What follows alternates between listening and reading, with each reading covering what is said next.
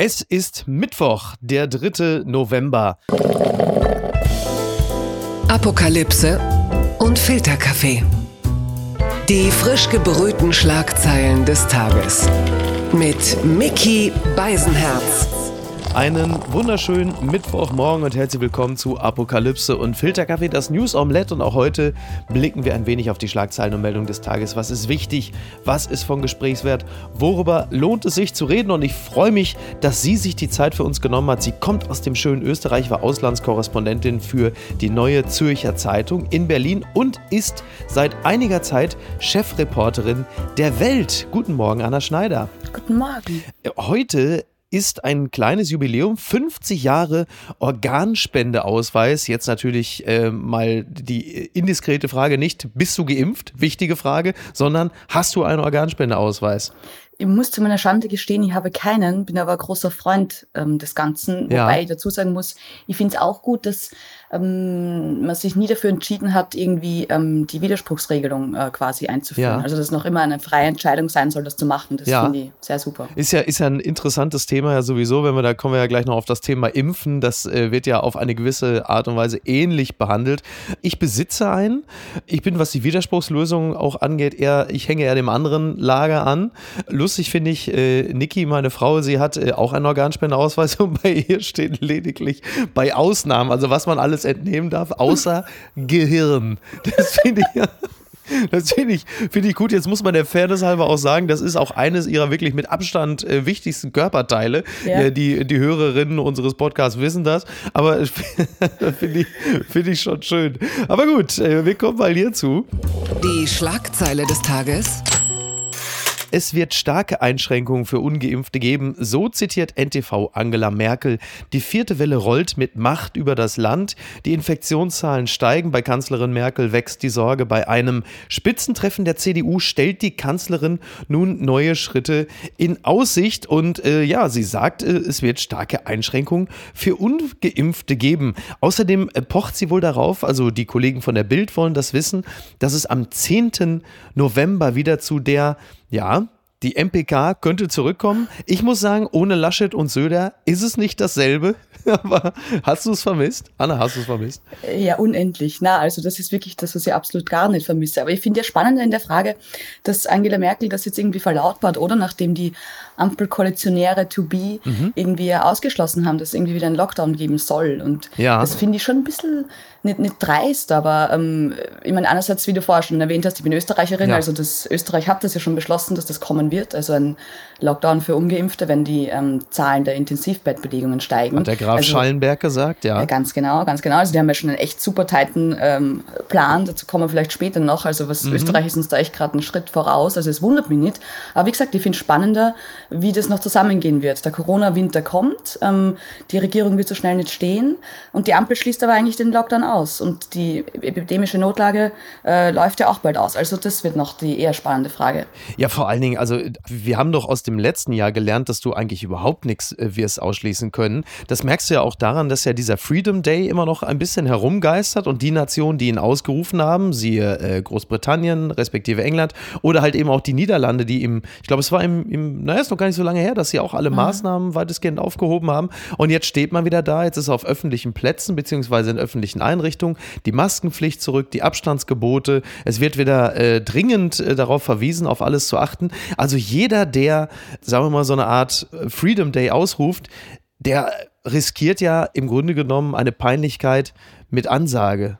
Das kann ja gar nicht lange dauern. Ja, das würde gar nicht so sehen, ehrlich zu sein. Aber ich finde es immer irgendwie irritierend, dass wir, wie gesagt, jetzt irgendwie die Schritte wieder zurückdenken. Also nochmal, wenn wir jetzt schon wieder davon sprechen, welche Lockdowns wir planen, es aber gleichzeitig nicht schaffen, irgendwie Tests zur Verfügung zu stellen oder überhaupt mhm. Boosterimpfungen, ja. ist das, finde ich, das größere Problem. Also nochmal, um auf Österreich zu sprechen zu kommen, da kriegt nach wie vor jeder Mensch nicht nur einen, sondern ich glaube fünf PCR-Tests die Woche gratis. Immer und, noch, ja? Ja, immer noch. Und ich habe vorher gerade mit einem Freund telefoniert aus Österreich und da wurde ab heute kannst du dich als Normalsterblicher, nicht 70-jähriger Mensch zur Boosterimpfung mhm. anmelden. Ja. Einfach so. Ja. Und deswegen finde ich das immer so ein bisschen absurd. Wir, wir besprechen die Einschränkungen, ähm, die es eigentlich schon wieder geben müsste, sollte oder könnte, ohne dafür zu sorgen, ähm, was da dagegenhalten werden kann. Ohne dass ich jetzt, ich habe auch schon dafür plädiert, diesen Freedom Day, dass es den geben sollte, aber auch rein als irgendwie, ja, schönen symbolischen Akt, so würde ich sehr feiern, Ja. stehe ich komplett dazu. Ja. Ähm, aber wir erleben eh das Umgekehrte gerade. Na, für den, also nur, dass wir uns nicht missverstehen. Also ich bin auch für den Freedom Day. Ich wünsche Schön. ihn mir.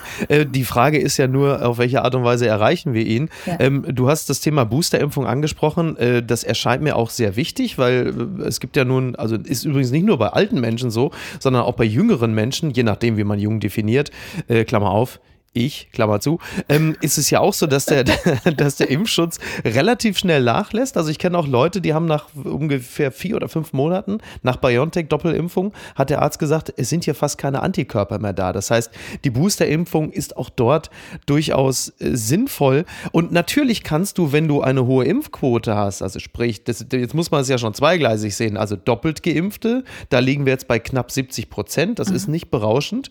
Und dann hast du natürlich welche, die brauchen jetzt schon wieder die Boosterimpfung. Auf dieser Grundlage kannst du natürlich auch Maßnahmen fallen lassen, weil dann hast du ja wirklich nicht nur die vulnerablen Gruppen geschützt, sondern alle. Und dann kannst du sagen, dann brauchst du auch keine Maßnahmen. Aber diese Dinge müssen ja zusammenpassen. Äh, Ganz genau. Und wir sind bei den Boosterimpfungen, aber gerade bei, wenn mich nicht alles täuscht, zwei Millionen, das sind 2,4 Prozent. Mhm. Das ist halt mega wenig und wir laufen irgendwie sehenden Augens genau dorthin, wo wir letzten Winter waren, nämlich eben, dass die vulnerablen Menschen nicht geschützt sind. Und Ja. das verstehe ich halt so gar nicht. Und nochmal, ich habe irgendwie ein bisschen verstanden, dass die Regierung meinte, auch das mit den, den Gratis-Tests eben aufzuheben, aber man sieht ja, dass das ist nur Backfire. Also es Genau. führt dazu, dass wir überhaupt keinen Überblick mehr haben über das Infektionsgeschehen. Also diese zwei Punkte funktionieren einfach gar nicht. Und ähm, wenn sie nicht mehr schaffen, jetzt die wirklich vulnerablen Gruppen durchzuimpfen, sind wir jungen Menschen, haha, Mhm. ja noch lange an der Reihe. Und bei mir sind es auch bald schon wieder sechs Monate. Ja. Aber ich kann mich nirgends anmelden. Okay, ja, das wird wahrscheinlich relativ bald gehen, schätze ich mal. Also da ist ja jetzt auch gerade so ein bisschen die Diskussion, müssen wir die Impfzentren jetzt wieder hochfahren? Die Hausärzte sagen, naja, das kriegen wir eigentlich auch äh, relativ gut alleine hin. Das wird also logistisch interessant. Nur die Frage ist halt, äh, also genau, du hast einerseits die, die noch nicht mal doppelt geimpft sind und dann sind natürlich diejenigen, die jetzt eigentlich eine Boosterimpfung brauchen. Also am Ende können wir immer, reden wir doch einfach über eine vollständige Impfung, was auch immer das bedeutet. Nur wie kriegst du die Leute dahin? Da gibt es ja zwei unterschiedliche Lösungsansätze. Der eine ist, die Angst den Leuten nehmen und die Skepsis halte ich grundsätzlich auch für richtig.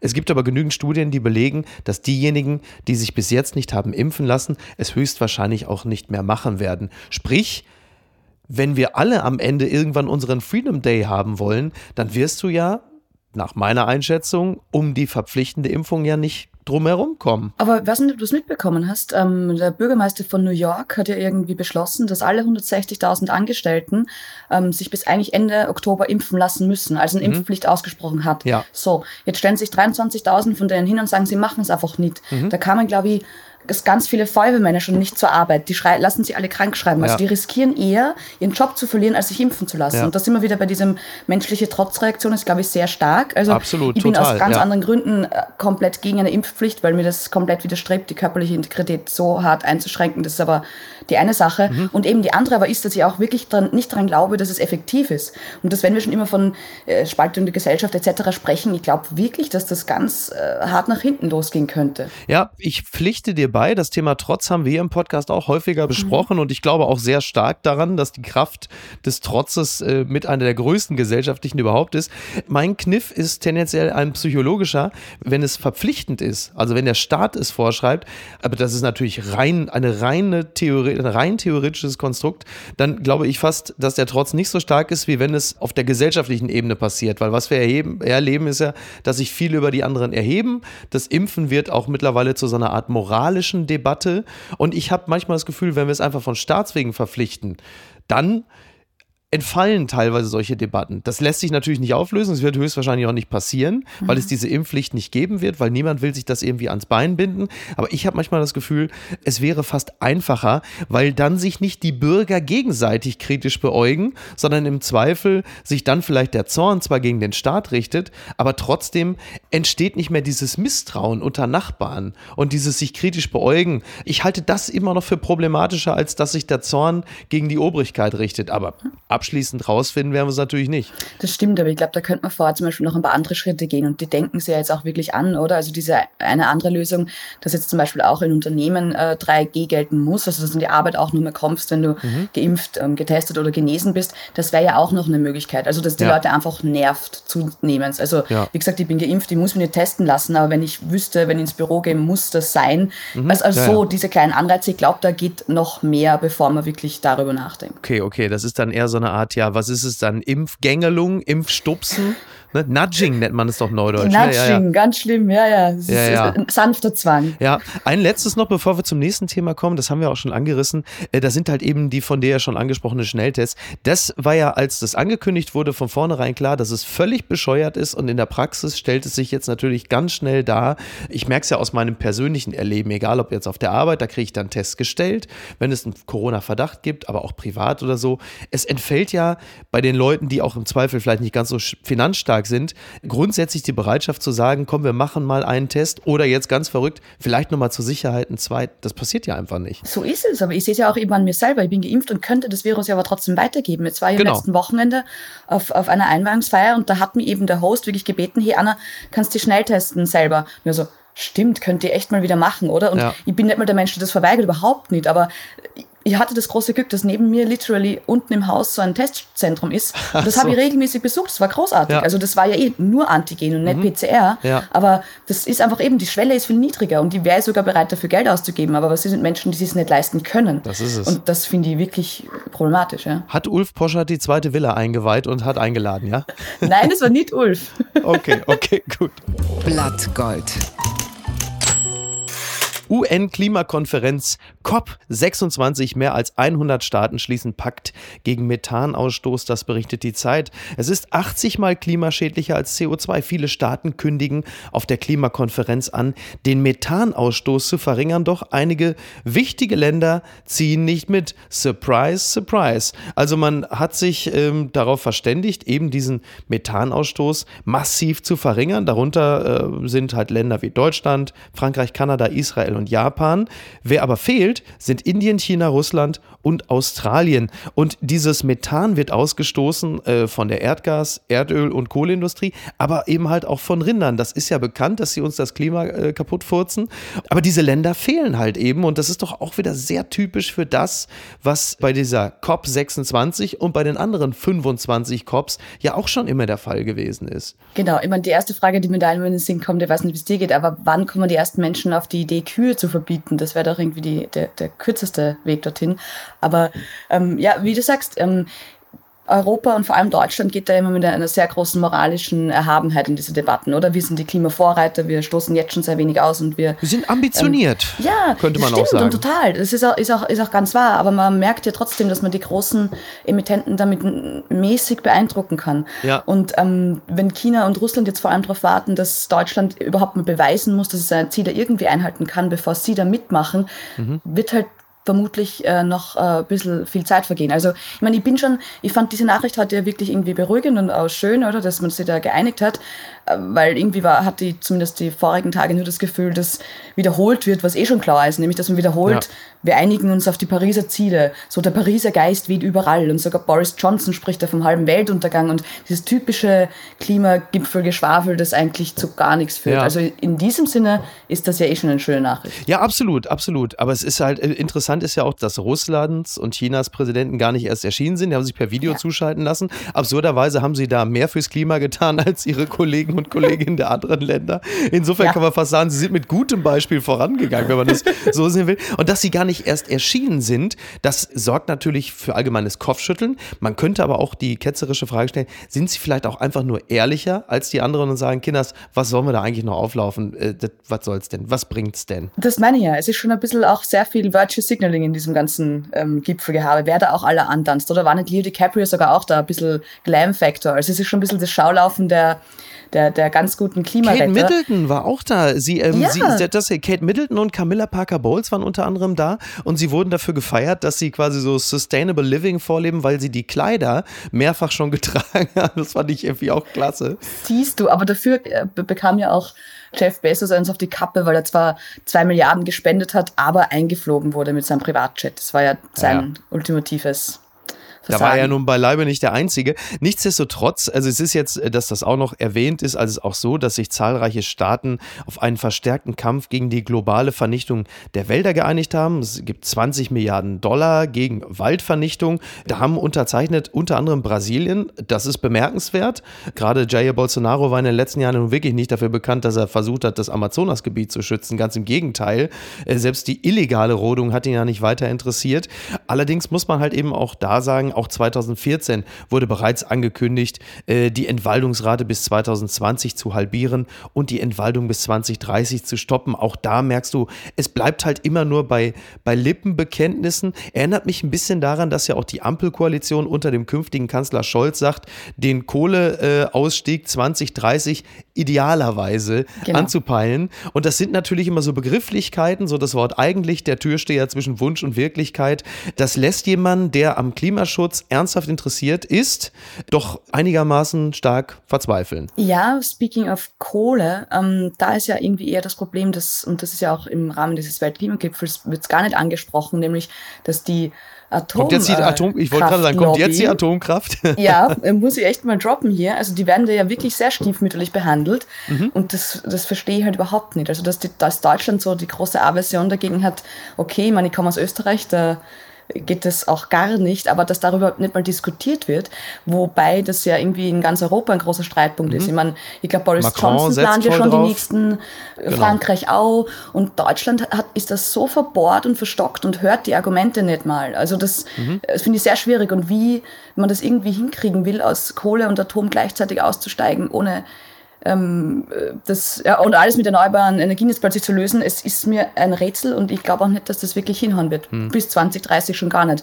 wenn man nicht will, dass alle Preise ins Unendliche steigen, wie sie jetzt schon beginnen. Ja, ja, klar. Also das, das ist ja, aber es ist schon ein Thema, das ja mittlerweile dann doch wieder eher aufs Tapet gekommen ist. Also die Atomkraft war ja bis vor einem halben Jahr völlig undenkbar und mhm. jetzt merkt man schon, dass es als Thema langsam wieder zurückkehrt, als so eine Art Brückentechnologie, bis wir es dann endlich geschafft haben. Und vielleicht ist das auch einfach die große große Philosophie dahinter, dass du die 100% nie bekommst, dass du vielleicht im Zweifel auf dem Weg zu regenerativen Energien vielleicht nochmal diesen einen Rückschritt machen musst und du musst die Meiler wieder hochfahren. Ich weiß, dass sich jetzt vielen die Haare aufstellen, aber wenn es darum geht zu sagen, wir müssen aus der Kohle raus, wir haben aber keine Alternativen, ist das ja möglicherweise zumindest für eine begrenzte Zeit der Weg.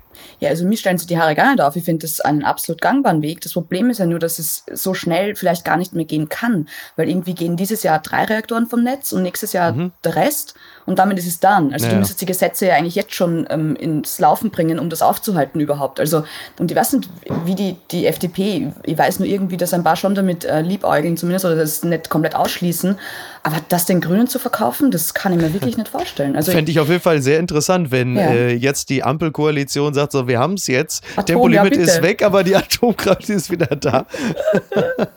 Fände ich sehr spannend. Ja. Mal gucken, ob die grüne Jugend da unbedingt mitmacht. Nicht, vielleicht wäre das doch noch eine Chance für Kanzler Laschet und Jamaika. Wir werden es, naja. Ähm, und das bringt uns ja jetzt direkt hier hin. Ganz weit vorne.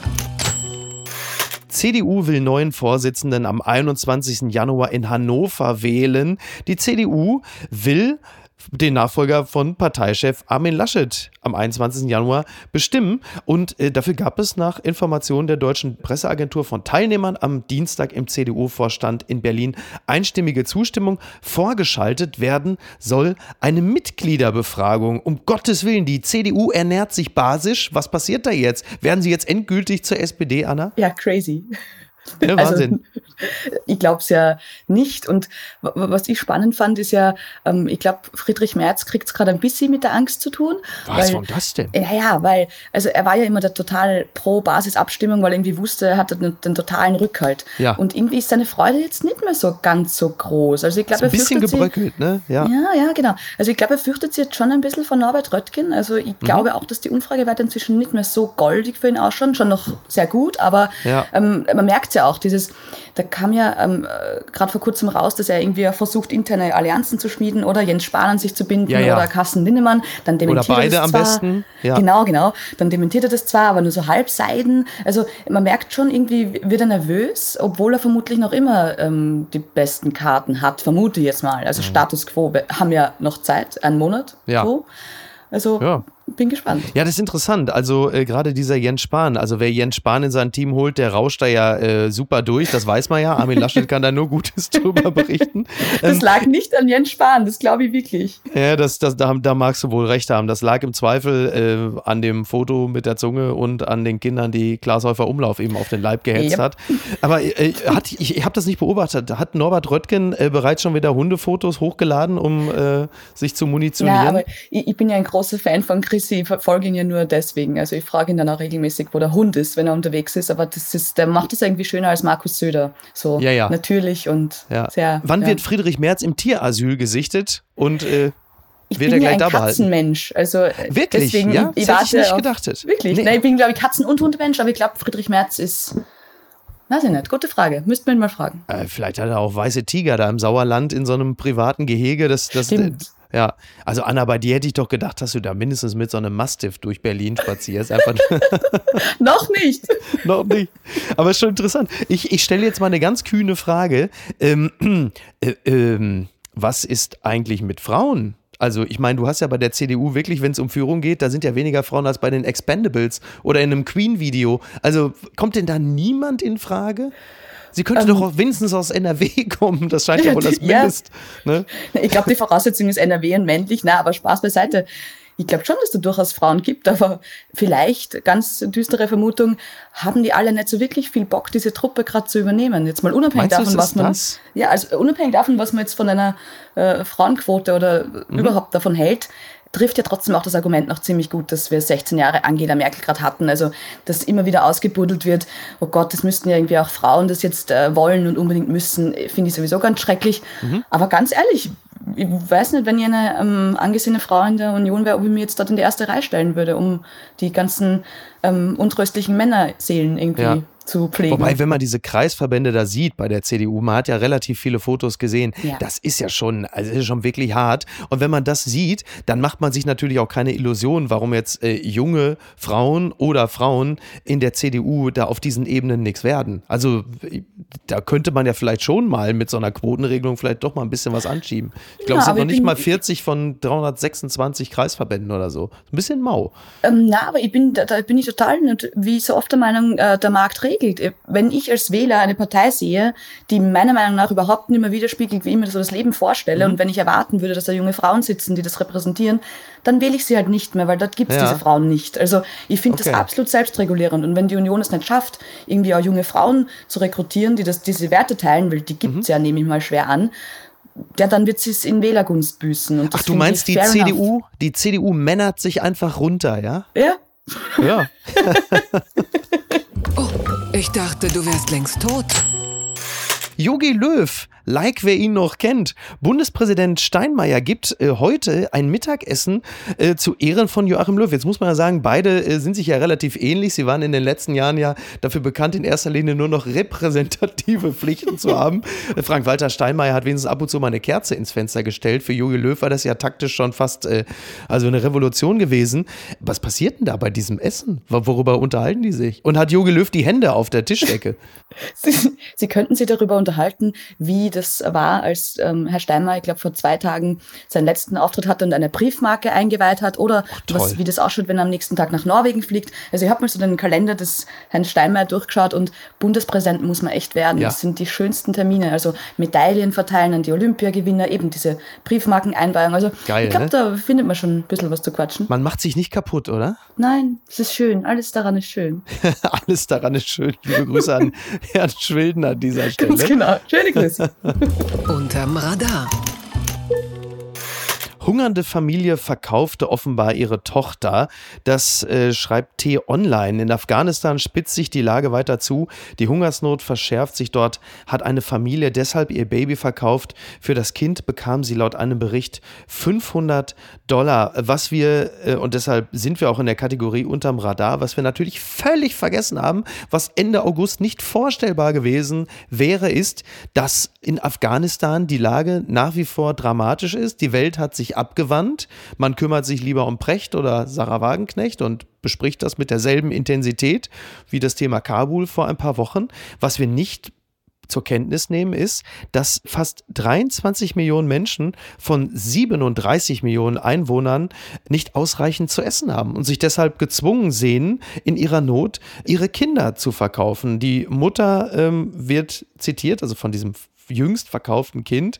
Meine anderen Kinder drohten zu verhungern, also mussten wir meine Tochter verkaufen. Wie könnte ich nicht traurig sein? Sie ist mein Kind, also eine Tochter, die, wenn sie dann im heiratsfähigen Alter ist, Klammer auf, vielleicht neun oder so, wird dann halt einfach fortgegeben. Und das ist Realität. Also ich bin auch nur deshalb drauf gekommen, weil, weil Niki, Niki Hassania, liebe Grüße an dieser Stelle, sagte, sie hätte einen Beitrag bei CNN gesehen, mhm. wo eine, ich glaube, es war Neunjährige, an einen 55-Jährigen verkauft wird. Und daraufhin haben wir mal geguckt, was passiert da eigentlich gerade. Und es passiert halt eben genau das und das auch zahlreich. Ja, das ist, ähm, ich meine, abgesehen davon, dass dort eben nicht nur die Menschen, die Ortskräfte für Deutschland waren, dort noch sitzen, zu Tausenden wahrscheinlich und, und nicht rauskommen, eben geht es mhm. um die mhm. ganze Bevölkerung. Und dieses, dieses Themenhopping, also es, mir kommt das irgendwie seit Monaten so vor, dass wir uns von Flut zu Corona, zu Afghanistan, zu Klima und immer so von einem Thema zum nächsten handeln und das andere ja. dann ganz schön wieder vergessen. Alle denken gerade nur an Klima und oh Gott, oh Gott, oh Gott. Und das ist einfach schon wieder weg. Was macht denn Heiko Maas gerade? Ich weiß es nicht. Vermutlich nicht nächster Außenminister werden. Aber warum da gerade irgendwie keiner ein Wort dazu verliert, ist mir wirklich ein Rätsel. Und ich musste eben selber drüber nachdenken, wie sehr es bei mir auch schon unterm Radar ist. Also äh, das mediale Echo ist da einfach ähm, auch kaum mehr gegeben. Also ich finde das sehr, ja, schändlich fast, ist es. Das gibt's doch gar nicht. Nach Annika Schleus Olympia Eklat Springreiten wird ersetzt und das ist jetzt meine Lieblingsseite, das ist der, der Sportinformationsdienst Promi Flash. Das finde ich am allerbesten. äh, wir erinnern uns an die Olympischen Sommerspiele, an Annika Schleu, äh, deren Trainerin, also es war ja dieses Pferd, Saint Boy. Annika Schleu bekam einen Weinkrampf, denn im Grunde genommen war sie ganz nah an der Goldmedaille. Dann hat der verdammte Klepper nicht das gemacht, was er sollte. Die Trainerin rastete aus, schrie, hau kräftig drauf, hau kräftig drauf. Äh, der Rest ist natürlich ähm, äh, Social Media Historie und jetzt soll aber bei den Olympischen Spielen 2024 in Paris die Reitdisziplin komplett gestrichen werden. Also zum Fünfkampf gehören traditionell Schießen, Fechten, Schwimmen, Crosslauf und sich mit Social Media auseinandersetzen. Nein, Springreiten und äh, das soll ersetzt werden durch Radrennen. So. Ganz furchtbar, ganz schlimm. Und vor allem, was das Reiten, das Radrennen oder das, was jetzt passiert? Das, das Radrennen ist erstens schlimm, aber dass das, das Reiten irgendwie da rausfallen soll, weil mhm. ich denke mir so, wenn man sich die anderen Kategorien so anschaut, Fechten, Schießen, ja. also irgendwie müssten da doch viel mehr Menschen auf die Barrikaden gehen, weil was bedeutet Fechten? Du kämpfst mit dem anderen, den du eigentlich umbringen würdest, wenn er nicht mhm. zufälligerweise eine echt geile Monitor es sind anhätte. Martialische, sind martialische äh, Sportarten. Total. Und Schießen bitte. Ist ja mhm. ganz schlimm. Das, sind, das ist ja Reiten dagegen noch äh, irgendwie harmlos. Also, ja, wobei, also ich würde jetzt zwei Argumente dagegen bringen. Das eine ist natürlich erstmal die grundsätzlich äh, nicht befriedigend zu beantwortende Frage, wieso man die armen Viecher um den halben Globus fliegt, die natürlich völlig verstört da irgendwo in so einem Stadion sind. Das ist jetzt, sagen wir mal, als Tierschützer nur wirklich schwer erklärbar. Da ist natürlich der Fechter oder der Schießende, der ist halt nur für sich selbst verantwortlich. Und äh, auf der anderen Seite, rein sportlich, erscheint mir das, ne, wir reden ja nicht über das Springreiten, Dressurreiten oder so, weil da haben die ja ihre eigenen Pferde. Das heißt, es gibt eine Beziehung zwischen Mensch und Tier.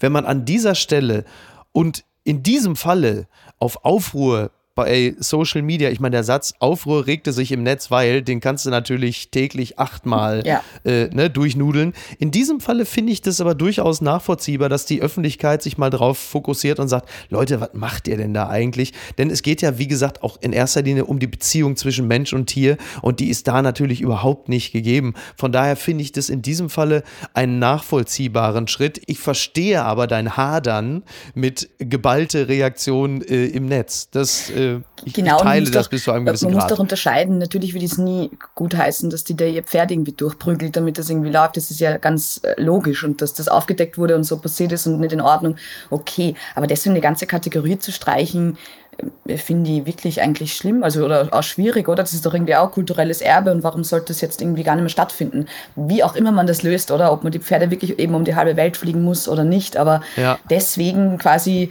äh, Reitsport halb zu canceln, finde ich auch nicht richtig. endlich, endlich. Wir haben, wir haben fast eine halbe Stunde gewartet, bis das Wort cancelled endlich fällt.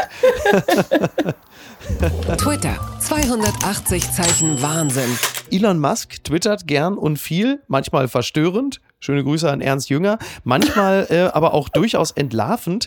Äh, der Stern zitiert hier äh, Tesla-Chef Elon Musk bietet Milliardenspende für Hungerleidende an unter einer Bedingung. Ja, es ist äh, so, dass David Beasley, der Exekutivdirektor des UN-Welternährungsprogramms, hatte behauptet, zwei Prozent des Vermögens von Musk würden ausreichen, um alle hungerleidenden Menschen auf der Welt zu ernähren. Zitat, 6 Milliarden Dollar um 42 Millionen Millionen Menschen zu helfen, die buchstäblich sterben werden, wenn wir sie nicht erreichen. Es ist nicht kompliziert. Das hat dann Beasley CNN gesagt und dann hat Elon Musk bei Twitter darauf reagiert und gesagt, okay, ich äh, verballer so viele Aktien, dann kommen die 6 Milliarden zusammen, die spende ich unter einer Voraussetzung, ihr müsst auch ganz glasklar und äh, transparent aufführen, wo genau die Kohle hinfließt. Und das gab dann erstmal ein großes Oh.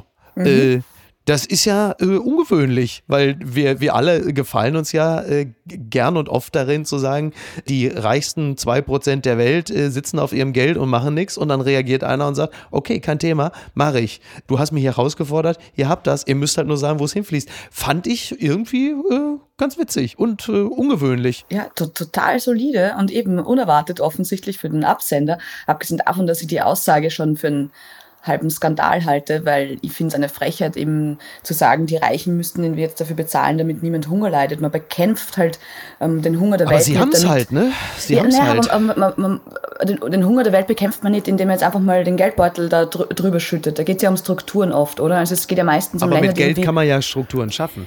Äh, ja, aber trotzdem, ähm, es geht ja meistens um Länder, die irgendwie auch autoritär regiert sind, die mhm. auch, wo Hunger auch als, als, als Machtmittel eingesetzt wird. Also du, da änderst du nichts, wenn du einmal Geld hinschüttest. Ja. Und dann ist es aber trotzdem noch immer ähm, eine mega gute äh, Reaktion von Elon Musk, sich nicht angepisst zu fühlen, sondern zu sagen, okay, gut, mach mal. Wenn du mir irgendwie ja. ähm, offenlegen kannst, wie das funktioniert, dann gerne. Also ich finde das ein sehr, wirklich die, die coolste Art, auf sowas zu antworten. Ohne Empörung, einfach. Ja, exakt, exakt. Super ja, ohne Empörung ist grundsätzlich immer, immer schon mal ganz gut und ratsam. Ja. Und äh, klar, aber Transparenz einzufordern und sagen, ich würde das gerne in Konstruktives fließen lassen, ja. ist ja ein berechtigter Anspruch. Ich meine, äh, so, ne, so ein paar Milliarden, das ist ja auch Geld.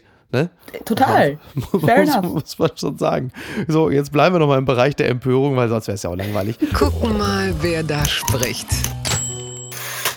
Dieter Hallervorden, ein Zitat, alter weißer Knacker, Zitat Ende, echauffiert sich mal wieder übers Gendern. Das äh, berichtet nicht nur der Rolling Stone, wir sprachen gerade schon über Afghanistan. Der äh, Name Dieter Hallervorden trendet bei Twitter. Wenig überraschend, denn Dieter Hallervorden bringt ein Album raus. Das ist, äh, es ist so, so eine Art, ja fast schon vertonte Autobiografie. Laut DPA läge das Album 80 plus, ist so eine Art, ja, es klingt nach einer Mischung aus Lebensrückschau und Après-Ski. Das wird dich als Österreicherin natürlich vermutlich absolut, absolut begeistern. Und er, er macht sich halt unter anderem, äh, lässt er sich auch übers Gendern aus. Er sagt, für mich ist Gendern ein Martyrium. Und er wird an einer Stelle zitiert und sagt, äh, äh, hier, äh, muss ich den Zapfhahn jetzt, äh, äh, muss ich Zapfhuhn nennen? Und der Rest ist natürlich Twitter, Business as usual. Dort springt man gerne über jedes Stöckchen, aber auch gerne über Sternchen. Und die Frage ist, äh, ist unsere Aufregung jetzt berechtigt? Nein, ich finde das wirklich peinlich. Also wenn ich sowas lese, dann ähm, denke ich mir immer, ich würde das gerne, also du vermutest es oder weißt es, ich habe ja auch meine sehr großen Probleme mit, mit Gendern, aber aus ganz anderen mhm. Gründen. Ich glaube nicht, dass es die Sprache zerstört, sondern ich glaube nicht, dass man durch die Sternchenveränderungen äh, Gerechtigkeit herstellen kann. Und ja. dann finde ich immer das Beispiele wie eben dieser Herr, das dermaßen ins Lächerliche ziehen und genau das draus machen, was es nicht sein sollte. Es ist keine alte weiße Männerdebatte oder so. Also mhm. das finde ich ganz schwierig und deswegen würde ich dazu eben, ich könnte mir über sowas gar nicht empören auf Twitter, weil ich mir denken würde, ja, peinlich und dadurch wird der Diskurs jetzt irgendwie auch nicht besser, was dieses Thema angeht. Ja, ich finde, also ich, ich stelle bei dem Thema Gendern immer wieder fest, dass da halt einfach die Fähigkeit, einfach auch mal mit den Schultern zu zucken und zu sagen, ja, mein Gott, also macht doch, wie ihr meint, dass das halt nicht geht, weil dieses Thema so komplett überhöht mhm. wird. Aber die, die Feststellung ist ja auch, wie wir ja auch zum Beispiel am Wahlkampf äh, festgestellt haben, also auch die Parteien, die sich zum Beispiel gegen das Gendern so eingesetzt haben, Friedrich Merz, Christoph Plotz, CDU, gebracht hat es denen ja auch nichts. Also nee, das heißt, nicht. bei jedem Terrassengespräch gibt es genügend Leute, die sagen, ja, mein Gott, bekloppt, interessiert mich nicht, aber keiner von denen ist deswegen jetzt in irgendeiner Art und Weise erbost. Ich finde, das ist so, also weiß ich nicht. Genau, und eben, es langweilt mich auch schon. Wie gesagt, ich kann da auf, auf ganz anderen Ebenen wirklich viele Gründe, glaube ich, dafür vorbringen, die das irgendwie auch intellektuell anders äh, nicht rechtfertigen, als nur zu sagen, das verschandelt die Sprache und ich bin komplett nicht dafür, für, also für ein Verbot. Also das ist mhm. so, ich will es nicht vorgeschrieben bekommen, so, ja. aber verboten werden muss es auch nicht. Soll eben genau. jeder machen, wie er glaubt. Ich habe meine Gründe, warum ich es nicht mache und jeder andere kann es äh, so handhaben, wie er das möchte. Ja. Es geht ja eben im, für mich immer in beider Seiten darum, dass ich es nicht vorgeschrieben werden nicht vorgeschrieben haben werden möchte, so. Ja. Aber verboten muss deswegen auch nicht werden. Und wie du sagst, ich glaube, dass sie da ähm, sehr viele glauben, dass sie damit irgendwie Punkte machen können, aber bei wem eigentlich? Ja, also im Zweifel äh, auf jeden Fall bei Twitter, bei der eigenen Peer Group. Ne? Entweder man ist dafür oder dagegen. Es ist halt auch einfach wirklich albern. Aber wir, wir enden jetzt auch albern. Sowas kann man sich nicht ausdenken. Insider.com schreibt, Roundheads are all the rage in China, so some Chinese parents are putting their babies in pricey headgear to make their skulls rounder. Also während hier in Deutschland noch über eine Helmpflicht für Radfahrer und Radfahrerinnen nachgedacht wird, gibt es in China offensichtlich äh, den aktuellen Trend, denn äh, die runde, schöne Kopfform steht dort besonders hoch im Kurs. Ist ja auch schön. Also ich meine, klar, ja, ich, bin jetzt in, ich bin jetzt in einem Alter, wo die Ver Verglatzung droht. Und äh, wenn man da so einen flachen Schädel hat, das sieht auch einfach nicht aus. Ne? Wenn man so einen platten Hinterkopf hat, weil man vielleicht die ersten 20 Jahre einfach immer nur auf der Couch gelegen hat. Und da sagen dann chinesische Eltern, wir kaufen uns hier teilweise wahnsinnig teure Helme, damit unsere kleinen Kinder äh, eine schöne runde Kopfform haben. Man kennt das von manchen Babys, die haben die Fontanelle irgendwie noch so lange so weich, dass sie dann auch tatsächlich so einen ja. Helm tragen müssen. In diesem Falle ist es eher eine kosmetische Angelegenheit. Muss man halt noch ein bisschen aufpassen, dass man nicht das falsche Gerät kauft, denn in China gibt es ja auch diese Geräte für eckige Wassermelonen und nicht das kleine. Ne?